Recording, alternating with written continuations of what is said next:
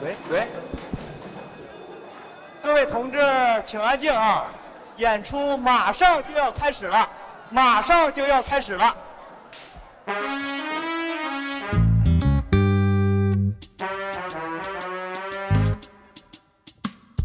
上个月，故事 FM 联合字节跳动公益平台发起了一个故事征集，叫“身边的小小善意”。我必须得说啊，这个征集让我们这期节目的制作人过了一个非常不错的新年。每一个投稿故事听了都让人心里一暖。去年大家都过得挺不容易的，不过在糟糕的生活里，那些记忆中的或者正在发生的小小善意，都会提醒我们，无论如何，这个世界上还存在着超级多的温暖和美好。还有几天就是春节了。在年终的这个时刻，我觉得特别适合放出这期节目。希望每一位听到的朋友都能共享这份善意的礼物。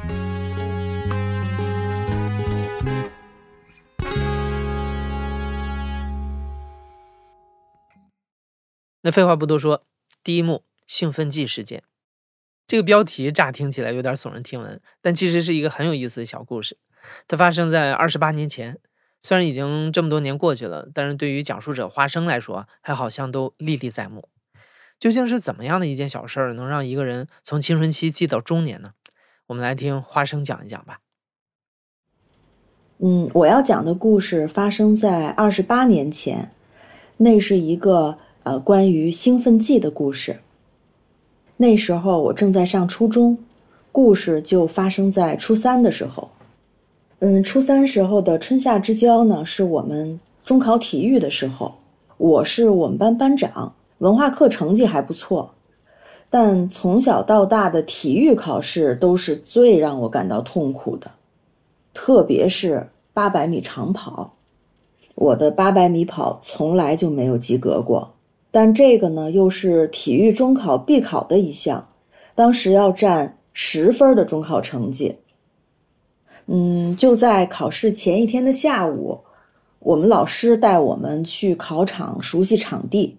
我正在发呆，突然有一个人拍了拍我肩膀。我一看，那是我的同班同学，他叫张扬，是我的好朋友，是个男孩，个子很高。嗯，他是篮球队的，嗯，但是学习成绩不太好啊，是一个特别让老师头疼的一个同学。张扬拍拍我。把我拉到了旁边的一棵树底下，然后悄悄问我说：“嗯，你准备怎么样了？”我很丧啊，就对他翻了个白眼儿。然后呢，他神秘兮兮的看了看周围，看到四下没人，悄悄的呢，从校服兜里掏出了一个用卫生纸包着的一个小纸包，啪的就塞到我手里，跟我说：“就这个。”明天你考八百的时候能用得上。我问这是什么呀？他特别神秘的、很小声的对我说：“说是兴奋剂，是我从我妈那儿偷的，特别难弄。”张扬的妈妈是个医生，我见过，好像还是心脏之类的这样的医生。然后张扬接着跟我说：“他说这个药啊，能帮你维持心脏跳动的力度。”里边含这个那个，我也没听懂。他说运动员都用它。你呢？明天考八百之前呀，就把这药塞到舌头底下，横着，然后就正常跑。你跑得多慢都行，但是呢，保持匀速。这个药能让你觉得省劲儿。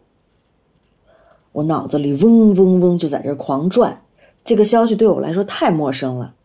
接着呢？张扬又一脸严肃地跟我说：“说这个有一点儿，你一定要注意，就是你跑的时候啊，千万不能让你的这个跑步速度明显降下来，否则的话，这个药会对心脏有严重的伤害，搞不好会让人猝死。”说完这话，还没等我缓过神儿，就见张扬同学把书包一甩。骑着他那破自行车，叮了咣啷，叮了咣啷就走了。我就一个人在树底下愣神儿。转眼呢，就到了第二天考试的时候。哦，那个夏天天气特别的热，我眼见着前面考试的同学一个个跑的是红头胀脸、气喘吁吁的，然后跑完的人都说今天太热了，成绩不如平时好。我心里就更紧张了。然后心脏突突突狂跳的时候，我就摸到张扬给我那个小纸包，就躺在我的那个运动服的兜里。我想算了，作弊就作弊吧，及格要紧呐。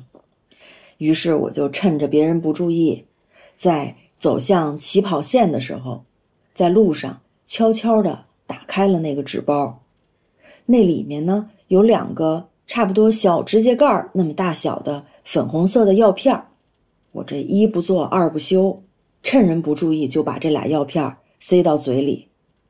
哎，味道呢是有点甜，有点凉的感觉。说着，发令枪就响了，考试就开始了。我就脑子里一直回荡着昨天张扬给我的指示，可是没跑一会儿，我就开始有点喘不上气了。我就感觉一下药有没有作用啊？哎，我觉得这心脏好像没有以前跑步的时候跳的那么猛了。看样子这药是有有效起效了，于是我就接着匀速跑。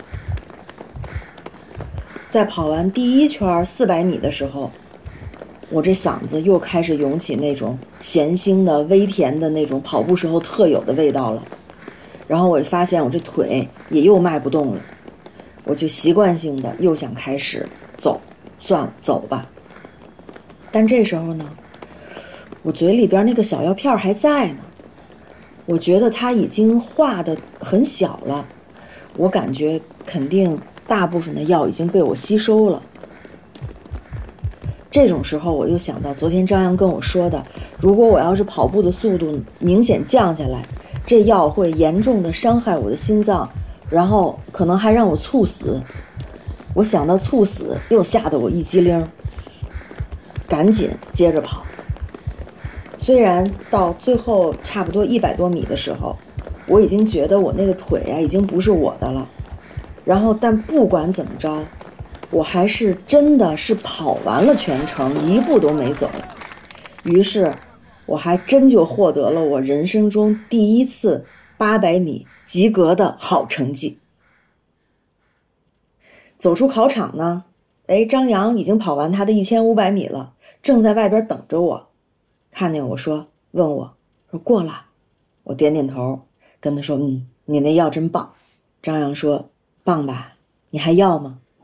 我说我可不敢要了，这作弊这事儿太可怕了，而且这药多难弄啊，得用在刀刃上。结果张扬同学呢，咧嘴一笑，跟我说说没事儿，这药管够。说着。就从书包里边掏出一小纸盒，放到我手上，接着又骑着他那破自行车咣当咣当咣当走了。我一低头，看了看手里那个纸盒，上边印着五个大字儿：“草珊瑚含片。”第二幕：埃塞俄比亚的餐厅。这位讲述者叫阿飞，今年二十四岁。他在二零二一年被外派到埃塞俄比亚工作，协助当地的基础设施建设。他要讲的这个关于善意的小故事，就发生于在当地外派期间。我要讲的这个故事发生在去年的春天，准确来说是在一个小雨季，因为那时候我在埃塞俄比亚的首都亚的斯亚贝巴，那边一年只分为旱雨两季。可能是因为内战啊。疫情等多方面的原因，在亚的斯的街头经常能看到很多流浪的人和乞讨的人。有时候你在街上走着，就看前面那种大麻布袋盖着点什么东西，就以为是建筑材料啊、水泥啊之类的。走近了，发现居然有动静，原来里边还睡着个人。就有一个星期天的中午吧，我跟一同事去单位附近的一个餐厅吃饭。我们坐在了一个靠窗的位置，正吃着饭，突然感觉旁边有人，就那个落地窗外边呢，站着一个老人家，一个老奶奶，黑黑瘦瘦的，穿着那种当地的传统服饰，那种很朴素的白袍，然后裹着头巾，朝我们伸手。我和朋友都愣了一下，因为两个人都没有带零钱，那给点什么好呢？看了一下桌子上，正好有一碟薯条是没动过的，我就把那个薯条端起来。哎，跟他示意，就意思是，你要要不要这个？他点点头，我们就示意说啊，你从前门进来吧。然后我就去问那个餐厅的主管，我就说：“哎，你能不能帮我找个塑料袋啊，把这个薯条给装一下？然后一会那个老人家进来，你就给他这个薯条，我们是没有动过的哈。”但很奇怪的是，就一向很好说话的那个主管，他并没有去找塑料袋，他看了我们几秒钟，然后这时候那个老人家正好走进来了，然后我们就看到那个主管带着老人家，引着他走到了一张空桌前，替他拉开了一张椅子，请他坐下，然后再走过来，把这碟薯条拿着挤了几泵番茄酱在上面，给他端了过去。那老人家朝我们这边点头致谢嘛。然后主管也走进了后厨。过了两三分钟吧，那个主管从后厨出来了，他端着一个托盘，托盘里边是一杯水，然后也是送给了那个老人嘛。就我印象中，那杯水特别清澈，那个玻璃杯折射着微光，它将餐厅中某些人的形象一下就放大了。后来那个老人家自己又点了一份当地的传统食物，叫做英吉拉，然后。吃完之后，很自然的结了账，很自然的把那个椅子给推回原位，跟那个主管道谢之后就离开了。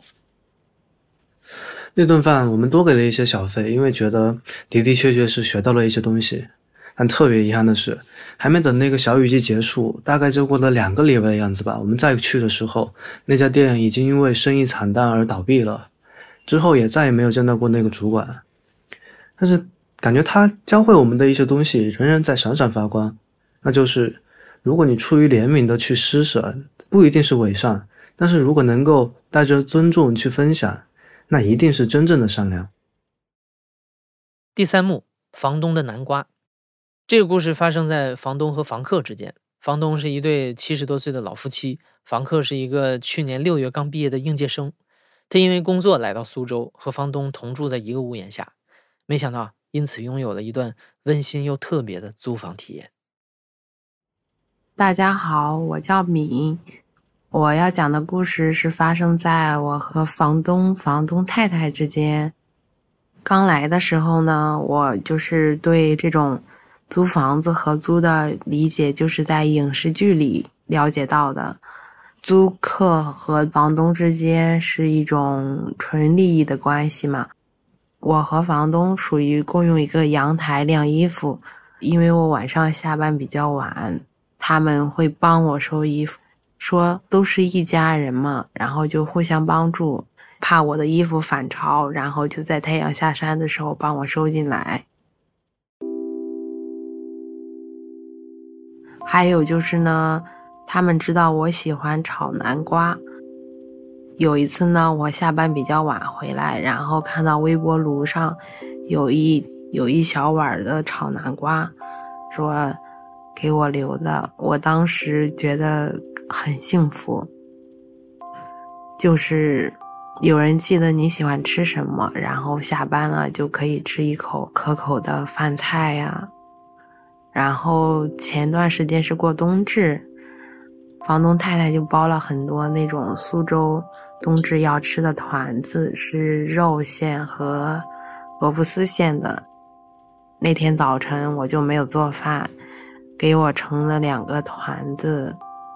我感觉就是我来苏州这边，刚开始是因为这里行业发展比较好，但是我就开始慢慢的喜欢上了这座城市。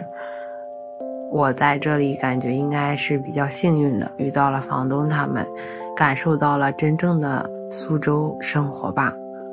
然后呢，我目前就是打算就是留在苏州。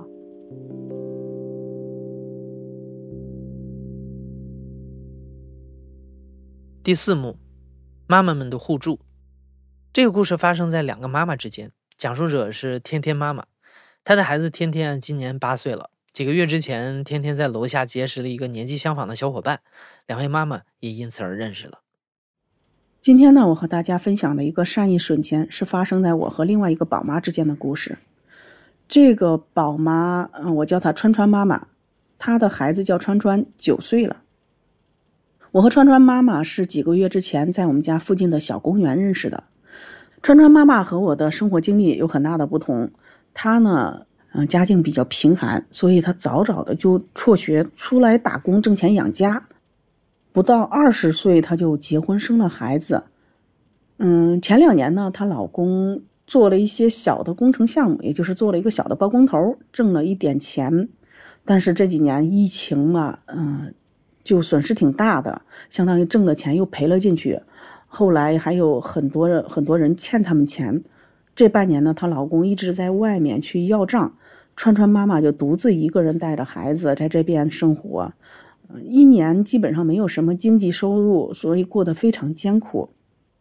我们家孩子个头比较大，嗯，川川呢看上去很矮小，都九岁的孩子了，还不到一米三，也就四五十斤那样。嗯，川川妈妈就问我说：“我们家的孩子有没有穿小的衣服？如果有的话，嗯，可以送给他们；如果我有不穿的衣服，也可以送给他。”呃，当时呢，我就觉得肯定是他过得很困难了，要不然他不会就这么小心翼翼的向认识不太久的人去问这个衣服的事情。我当时挺同情的，嗯，回到家里面连夜收拾出来了两大包衣服，一包孩子的，一包是我的衣服，总共有四五十件。第二天一大早，嗯，我就把衣服送给了他。当时呢，我还准备了一些食品，因为我看到他们家孩子那么矮小，肯定是营养不太好，我就买了一些孩子的食物。川川妈妈挺感动的，嗯，她当时说觉得挺不好意思接受这些食物的，嗯，她就非要去嗯水果店买一些水果回赠。我们小区门口刚好有一个水果店，她就买了两个柚子。我觉得他经济已经这么困难了，不应该收他的水果，我就说不不要不要，你你那拿回去吧，给孩子吃。然后他就说他过意不去，他让我执执意让我给收下去。后来我转念一想，嗯，我收下来也许能让他心里踏实点，我就把水果给带回去了。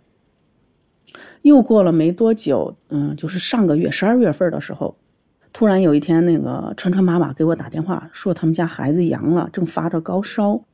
嗯，问我有没有药。那个时候已经到处买不到退烧药了，我也没有囤退烧药，但是我之前囤了很多孩子的感冒用的药，我就收拾了七八盒孩子的药给他送过去，让他应急用一下。川川妈妈说，后来她费了好大的劲儿，通过几个群里面求助，搞到了一些孩子的退烧药。嗯，他们家孩子后来就嗯退烧，然后就安全了。又过了没两天。我们家孩子突然阳了，高烧发到了三十九点六度，我当时特别着急，因为家里没有退烧药，药店也没有，到处整个小区认识的人都问了一遍，都没有孩子的退烧药。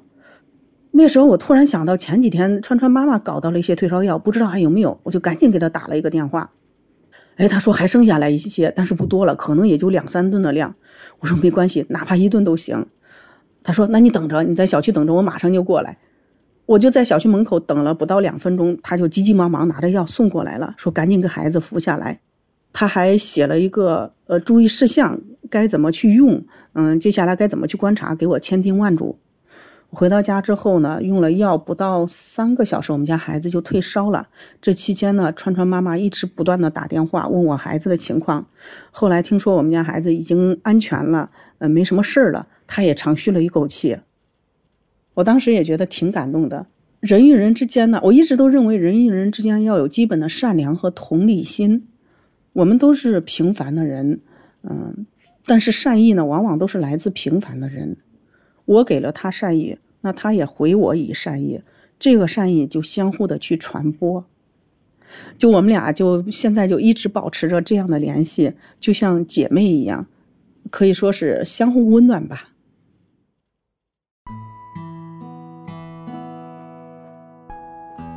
第五幕，一个母亲。像刚才那个故事里的川川妈妈，独自在陌生的城市里抚养孩子，日常生活就已经很不容易了。要是再碰上个什么急事儿、意外，第一时间真的很容易手忙脚乱。这个群体呢，也被称为独抚妈妈，独自抚养的妈妈。这些妈妈当中有这种虽然在婚内，但是丈夫工作特殊，常年不在家，需要独自抚养孩子的；也有离婚的单亲妈妈、未婚妈妈和丧偶的妈妈。除了陌生人的善意之外啊，他们也非常需要更加稳定和专业的帮助。接下来这位讲述者 Vivian，她是一位未婚妈妈，她也在一个叫做“一个母亲”的公益项目里做义工。这个公益项目主要就是服务于这些独扶母亲，为他们提供线上线下的心理支持以及法律和工作方面的援助。Vivian 起初是到一个母亲来求助的，后来随着自己的情况越来越好，他也开始帮助别的独扶妈妈。他现在主要就是负责这个公益项目的社群运营和抖音直播间的相关工作。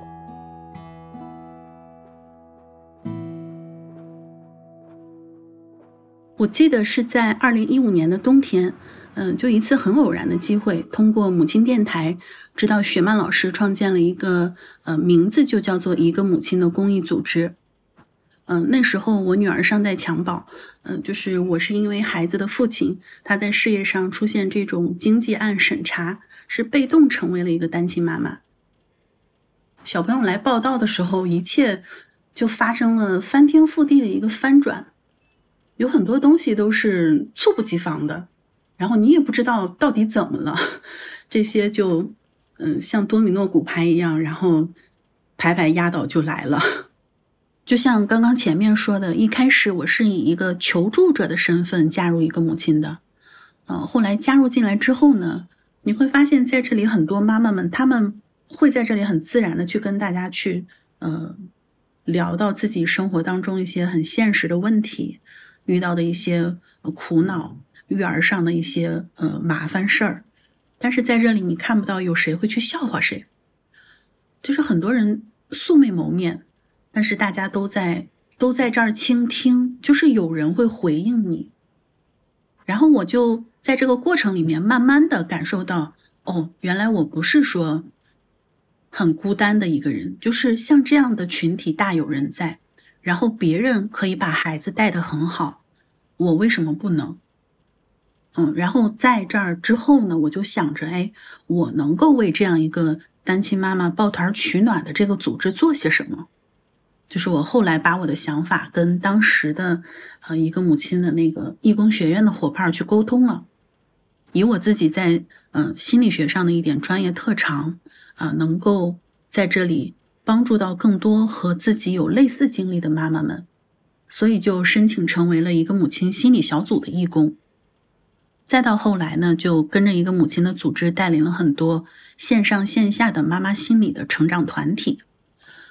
嗯，快八年了，其实这里面回想起来有太多太多难忘且感动的瞬间，就是比如说我们的义工小伙伴儿啊，也是另一位未婚独妇的妈妈。她自己一个人因为生病还要坚持工作，而她的孩子呢，当时还在哺乳期，她着急出门交付工作，孩子却没有人能照顾。这个时候，我们当时跟她在同城的义工小伙伴，就是大家自愿、自愿沟通了时间，然后及时的赶上门去无偿的帮他照顾孩子。就后面也有一段时间，大家轮流着来帮他，慢慢的捋顺了以后的工作和生活。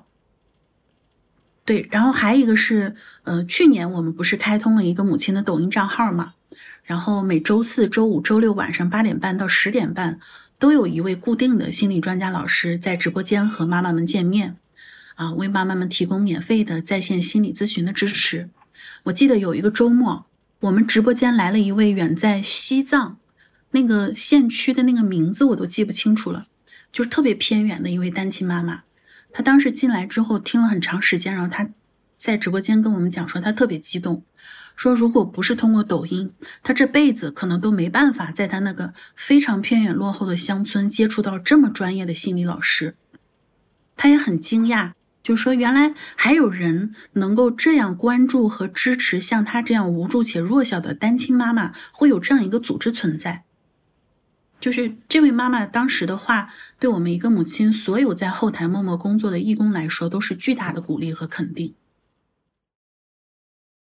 第六幕：大山深处的孩子王。这个故事的讲述者是来自于河北保定顺平县大悲乡岭后小学的陈文水校长，他在抖音上叫做“大山深处的孩子王”，是一位有着百万粉丝的网红校长。这个校长最出圈的一个视频是关于一位大虾男孩的。你的虾仁为什么吃没吃啊？为什么没吃啊？留着。留着干啥？留着回家吃。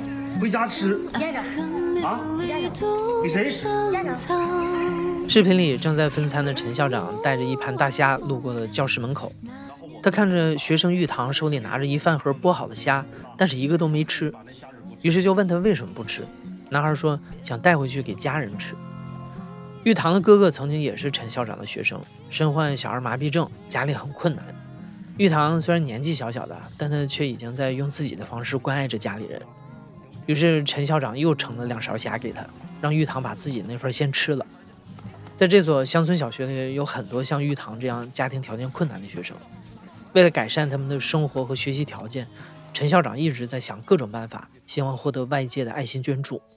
而抖音公益直播给了他特别大的惊喜，直播间里的捐助者让这间小学校变得越来越好。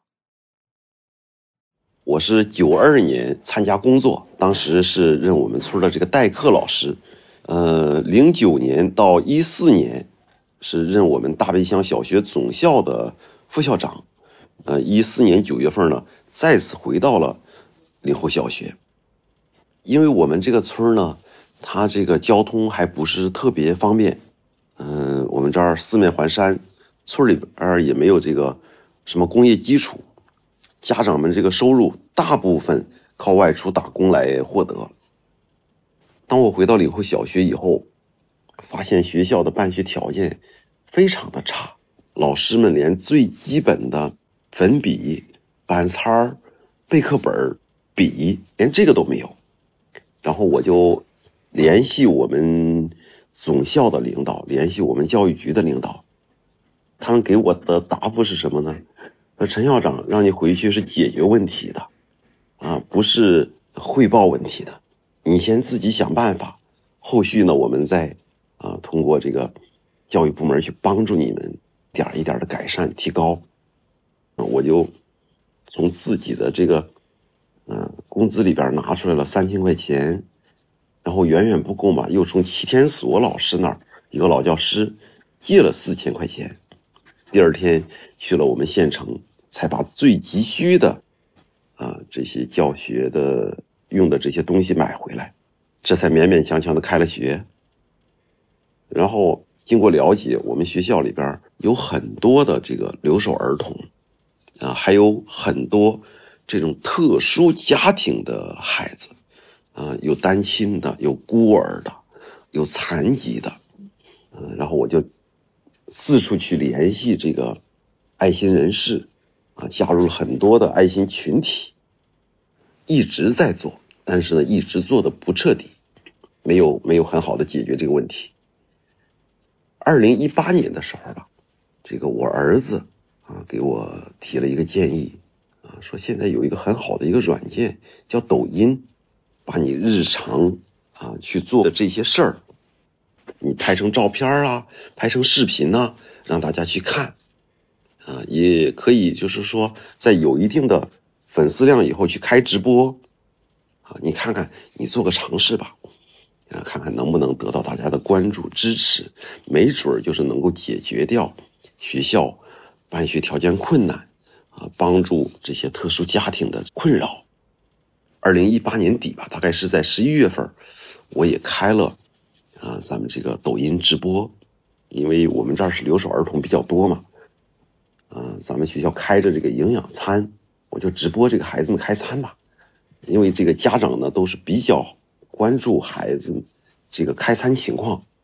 从一八年的年底，那么网上的这些朋友呢就开始给孩子们寄一些爱心物资，啊，一些水果呀、牛奶呀、学习用品呐，然后这些款项有一些，呃，给孩子们去安空调。啊，给幼儿园建这个人工草坪，后来啊，我们又建了这个孩子们洗手、洗餐具的阳光暖房。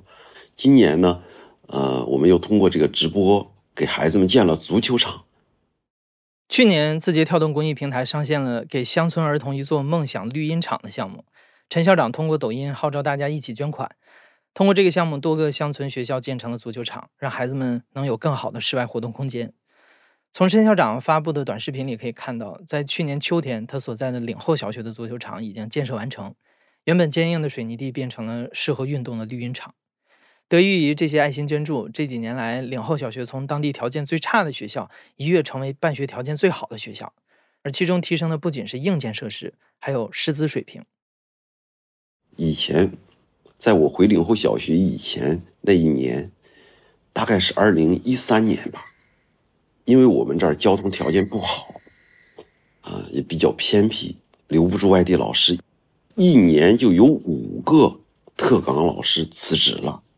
啊，到现在，我们岭后小学是有十位外地老师，有的老师呢已经在岭后小学工作了五年了。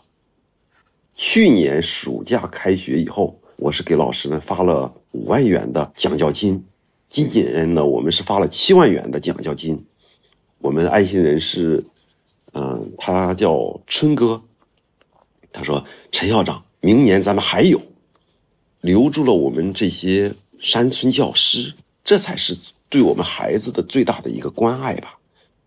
有优秀的老师去教我们，我们的孩子们就有了走出大山的这个希望。